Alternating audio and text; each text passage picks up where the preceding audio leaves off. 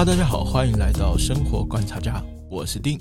我是阿伯特，今天来到我们虚拟货币啊，应该说区块链系列的第三集。嗯，老实说，我一开始没有想到这个东西可以做第三集，太兴奋了，这个东西真的可以讲很多了。嗯其实听完前面两集，你大概对这个东西，就是虚拟货币或者说区块链，有一定的了解吧？嗯，我是这样子啦，我我我是参与的人，我觉得诶还蛮清楚的，这样说好了，其实我是一个业余的爱好者，所以我没有办法做很权威的讲解，嗯或者说告诉大家，哎，这个是对的，这个是错的。嗯我只是站在一个业余爱好者、业余的投资者的角度来跟大家分享一下，我是怎么去学习区块链的相关的知识的。嗯对，那我们做这个一开始的目的，其实我刚好就是看到有 BRY，我觉得嗯蛮酷的，可以跟你解释一下到底区块链是什么鬼东西。嗯，那到现在的话，既然你自己要求要学的哈，不是我要求要学的哈，阿伯特，我觉得对啊，我还是抱着 一个、呃学习心态，我觉得这还蛮前卫的，啊所以它其实这个系列原则上来说算是一个学习手册，其实它比较私人，就是专属于你跟我两个人的，呃，不是爱情信物啦，不要这样看着我，不舒服。呃， 不会啦，我放心啦，它就是一个共同学习的手册啦。所以如果到有一些不对的地方，或者说我有些举例没有办法让大家就你觉得不对，或者觉得嗯这个东西我有更好的说法，欢迎大家跟我讨论。真的，我们做这个系列的目的，其实或者说整个生活观察家的目的，其实就是为了让大家共同讨论这些事情。嗯，所以我前面的免责说明已 经免责免叫什么责，免责声明已经说完了哈，对他这个我们所有讲的这一个系列，完全跟投资没有什么关系，嘿，没有什么投资建议啦。嗯，所以就今天就开始我们今天的主题，比特币比特币 BTC。 ，OK，终于来了、哎、你不是要跟着我念吗？ BTC，我们在练习加密英文货币。加密货币，对你现在就是个小学生，想象一下，哦好，呃，比特币 BTC 其实这个可以理解吗？比特币可以，就是简称嘛，BTC 就是比特币的简称嘛，对对吧？那加密货币嘞？加密货币，我们上次聊到区块链的时候，说了它其中一个非常重要的技术就是加密嘛，就是密码，对啊，密码学啊，嗯对啊，所以它就是透过密码学产生的虚拟货币，，所以它叫加密货币。，对，叫加密货币，所以加密货币包含比特币。对，包含比特币。 OK，虚拟货币跟加密货币，虚拟货币其实很好理解，就是它是虚拟的，它没有对实质的本体，对吧？对加密货币是跟你说，这个虚拟的货币我有使用我自己的密码。诶、其实这个有点复杂，就是说它是对对它对是产生，它是有密码的货币，虚拟货币，哦，它就是虚拟货币，可是它有多一个附加条件，就是它要产生密码。对，它是用我私钥或是公钥啊，都会用到啦。其实就是用有密码的虚拟货币这样子，好不好？好好好，因为这个个东西有点我先复杂这样，我先这 样，我先这样子，对你对对先对对，你慢慢说哈。因为它如果如果聊到这个密码学的话，以后可以大家感兴趣可以专专门做一集，因为这个东西也是蛮复杂的，它里面有很多东西，什么哈希函数、数字签名一大堆。天哪，哎呀，那我们今天就是简单聊一下比特币啦，BTC 好不好？嗯比特币如果说我要给它一个比较，给它一个定义的话，它是一种什么呢？如果我们不讲技术层面的话，在我们中央货币体系的领域的话，它其实就是一种独立于中央货币体系的去中心化产物，这样这句话有点长，有很长是不它是？就是在中央体系，中央体系是什么？中央体系就是我们说的法币啦，以国家为中央嘛，哦法对吧？我们不你是有就直中接央直银行接吗你？就直接讲白话一点嘛，你就讲那么学 术。不是，就是反正刚好讲一下装一下嘛，哦，好，装一下嘛，奇怪， 还不行，我装就对了。对你这样装，我这样子没办法给你一个回答。反正就是中央货币体系，我已经放弃了。 OK，中央货币体系就是我们俗称的法币，以一个国家为中央嘛。对对对对所以我们一般不是都会有中央银行，对，不止台湾有吧，大陆也有啊，美国对也有啊，都有吧？就是国币，它要管理国币的这个单位，对，那去中化、冲去中心化产物是什么？就是它没有这个中心，对，它没有这个，它没有这中个心中央银行嘛，银嘛，行对，它没有这个中央银行，嗯所以它是独立于国家的一种货币。这样说会不会比较独立于理国解？家？哦，他反正他就是没有一个中心单位就对了。它是这样解释的。其实比特币的诞生时间非常有意思，它基本上是在二零零九年，我记得是吧？应该是左右啦，对、嗯这段时间。但是你仔细想想，在二零零九年前后，是不是有一个、哦，金非融常海啸，对金融危机，二零零八年的对对对金融危机，对吧？它时间点非常接近，而且啊，在比特币上的所有的交易记录，是不是都会被我们看得到？我有跟你说过这个观念吗，有他对会吧全部它是都透会明记的载嘛，对对，它全部都会记载嘛。对，所以比特币上的第一个交易，你知道他是谁谁吗？比特币，一定是他的创始人啊，对啊，当然，对吧？这个创始人我们等一下再讲。但是比特币上的第一个交易啊，它有相关的引用，它引用一张报纸，它储存到就是虚呃区块链这个地方，第一笔交易它就存了一个这个图片。嗯，这个图片其实就是跟金融危机是英国，我记得那时候是要想要在拯救银行嗯，这个，个法案在报纸上登出的时候，嗯，他就引用了这个。所以啊，大部分的人都相信创造比特币的原因之一，是为了避免蒸发货币所带来的金融危机。所以他一开始的诞生是为了帮助货币保值，有可能啦，因为这个人，等一下我们一定要讲到是创始人，这创始人真的也很传奇，也是很、嗯、神奇的一个人。这样说好了，因为在二零零八年左右嗯， 金融危机之后，其实全世界都开始进入了零利率， 零利率发音这有点难， ，OK，零利率的时代嘛，嗯，就是开始大家存钱其实都没有什么利率了，有对印象吧？对有，差不多从二零零八年，是不是有些还会2009有年负利率，就叫你对不要把钱存在就里面，是开始进入这个时代了。以前其实大家存钱还是会有多多少少利率还是利息还蛮是高的不错的，利息对还是不错的。但是从二零零八年之后嗯，就已经开始，因金融危危机之后就已经开始进入零利率的时代。为什么？其实现在的美国也经常做这个事情。为什么？美国现在不是因为疫情吗？对它不是有印钞票？对，那我们刚才说什么？他要保护通货膨胀。哦，因为他他的那个量大了，对，它就其实就是为了防止通货膨胀带来的经济危机，有可能啦。我们只是说这是有可能其中的一个原因，嗯因为它时间点很相近，而且嗯，它引用的第一篇报纸，就是引用的第一篇资料资料就是用这个，哦，然后再来就是说，从二零零八年开始就已经开始各个国家都一样，大量开始印钞票，嗯所以它会造成通货膨胀， ，OK，就是我们刚才说的蒸发货币所引起的金融危机。嗯，有印象吗？是不是觉得他也是蛮酷的？就是他也是带着使命出生的比特币，就是他的出生好像是有意义的，当然是有意义啊！ 要不然我跟你讲那么多，我都做到第三集了，你跟我说没意义？没有，就是他他应该是正向的，对，对它应该是一个正向的东西。但是他不我我就很讨厌，就是所有诈骗都可以跟区块链扯上关系。你真的懂区块链吗？因为你懂它了再跟我说很模糊诈骗好不好？它很模糊，所以很容易会造成这种状况。那我们今天聊完就是比特币的出生史了嘛？对接下来讲他的创始人，因好为，对这个人还蛮好奇的。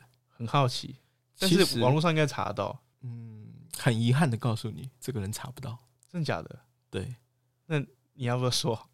这个创始人叫中本聪，但是说真的，也没有人知道他是不是真的叫这个名字，也没有人知道他是谁。到现在为止啊，还没有人知道他是谁。啊，对 啊，所以以前我觉得有些阴谋论就是说，哎、比特币会不会是会不会外是星人，对外星人，或是未来为了毁灭地球干嘛干嘛的产物？所以不知道这个人是谁，但是是他创的，对，但是他创的，所以他有可能用假名字嘛？有可能啊。网络上有传言啦，就说他应该是一个呃日裔的嗯美国人，或者说就住在国外的日裔住在国外的人，这样子，是不是觉得蛮神奇的？那我们现在怎么去了解这个人呢？为什么会说，哎、他好像是日裔的？是从他的外国名人字吗？不是，不是，不是。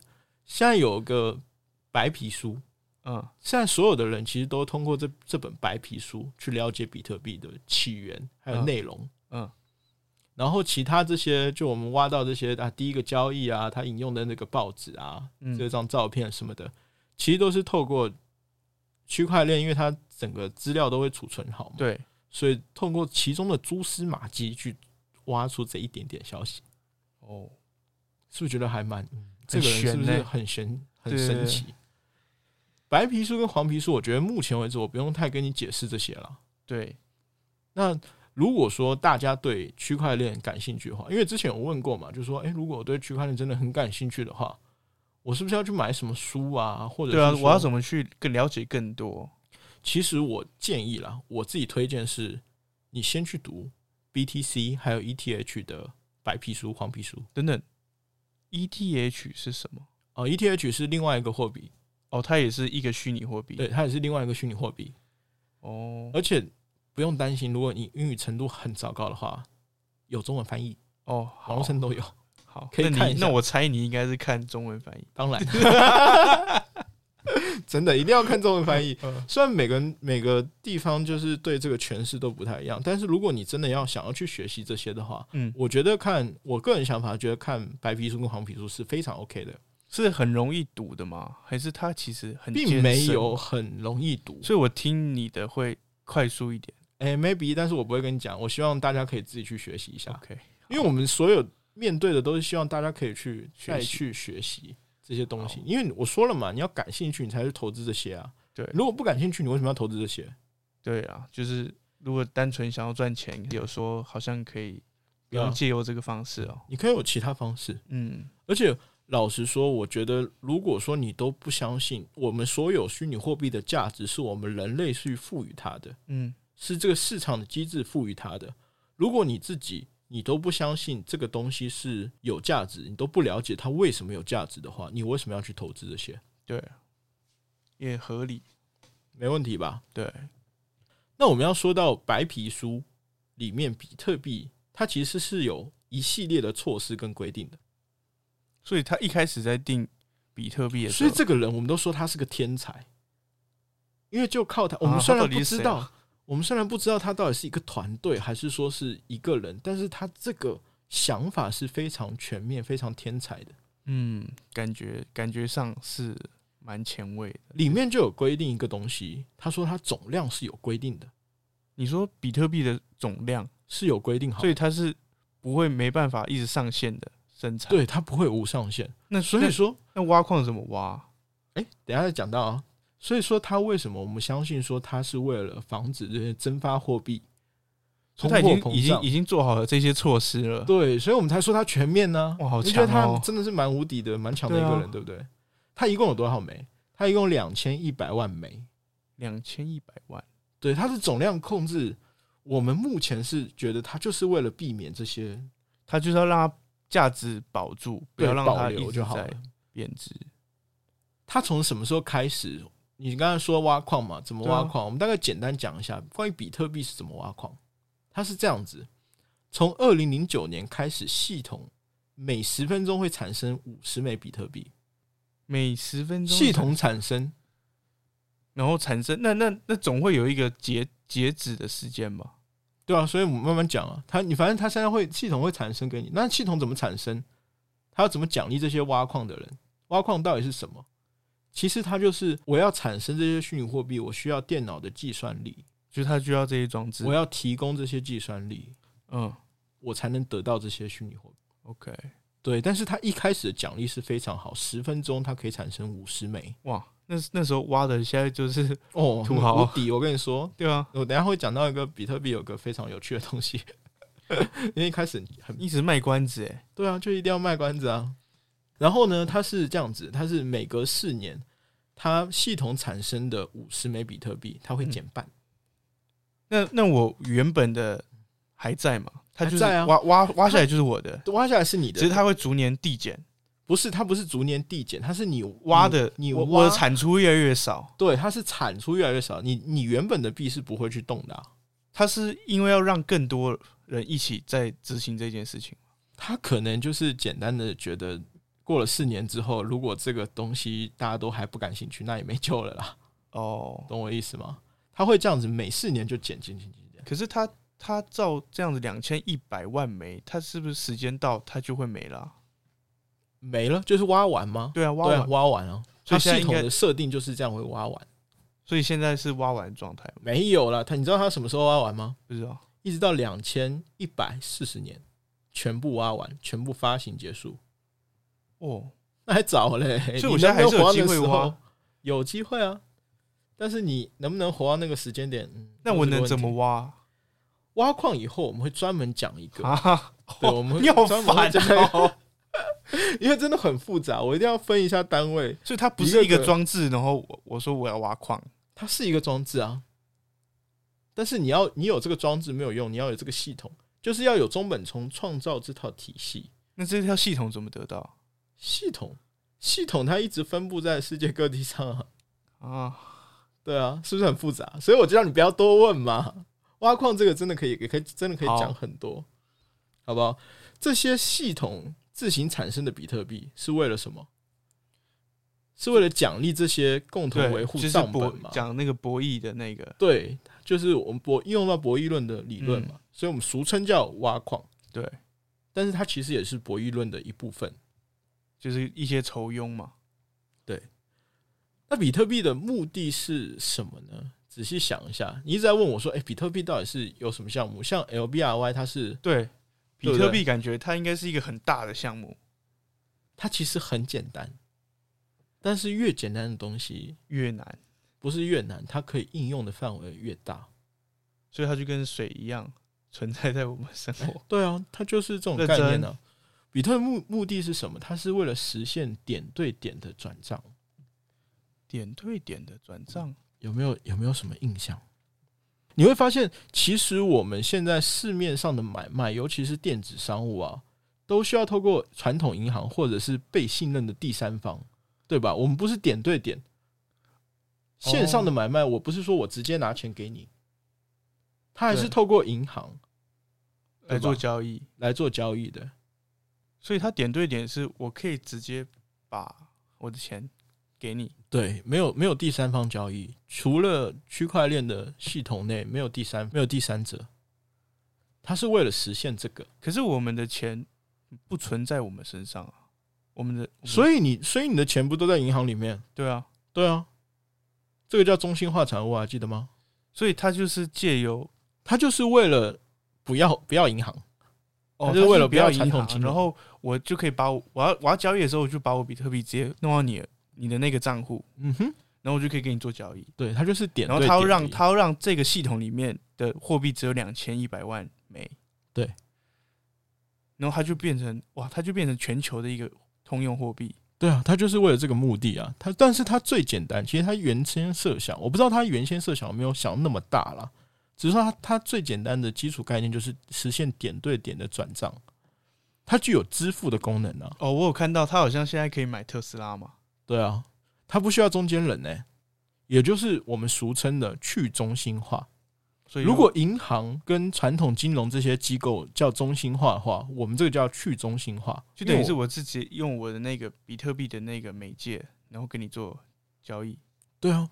好前卫哦，好强所以比特币，它如果你说真的没有第三方机构，有时候是我们普遍的大家都认为啊，尝试就是哎呀银行可信，对不对？对但你想一下，二零零八年不就雷曼兄弟倒闭？对，就是会有这种状况发生。所以我们绝大部分人愿意相信它是为了避免通货膨胀所产生的。但是如果没有第三方机构的话，没有中间机构啊，嗯，他怎么去得到这些信任呢、啊？就你要相信他、啊，就是我要相信这个机构，它有办法达到这件事情，我才有办法用它的模式在做交易。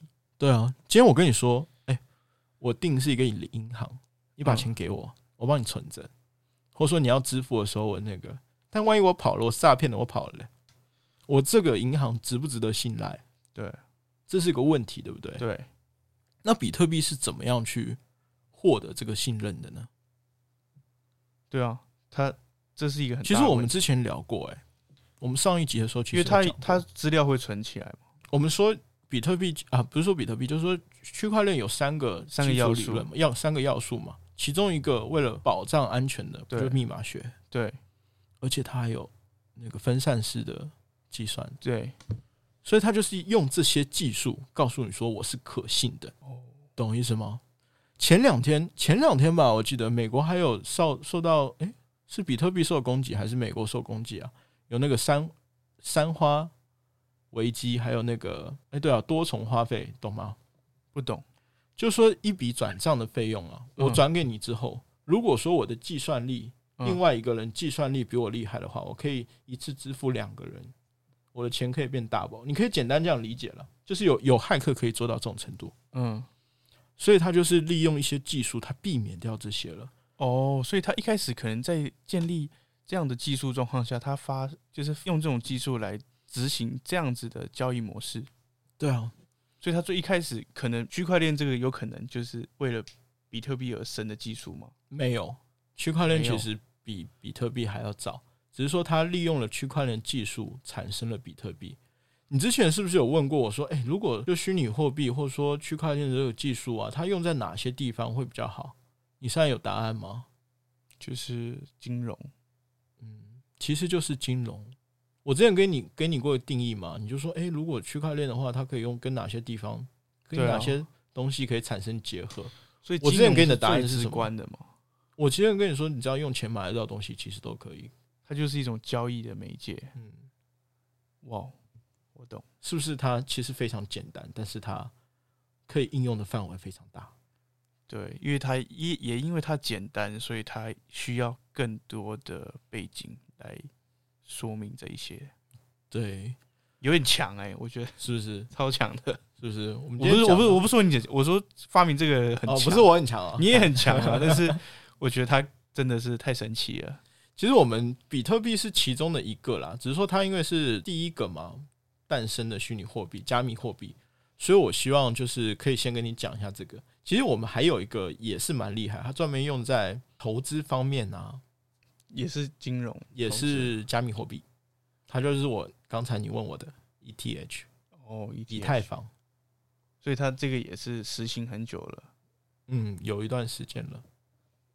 那这个呢，我们下次再说，好不好？我也觉得下次再说好，我先消化一下这个比特币的整个营运方式。好了，那我我应该不用再说一次免责声明了吧？反正我我们这个就真的只是学习用的啦，所以如果大家有什么那个什么比较好的说法，其实还可以再讨论一下。而且光比特币，其实我们今天讲了也蛮片面的，也没有到很全面。但是我只是希望跟大家描述一下比特币的愿景如何，希望大家可以多去关注这一块的东西。那我是生活观察家的定，我是阿伯特。我们下次再见，拜拜。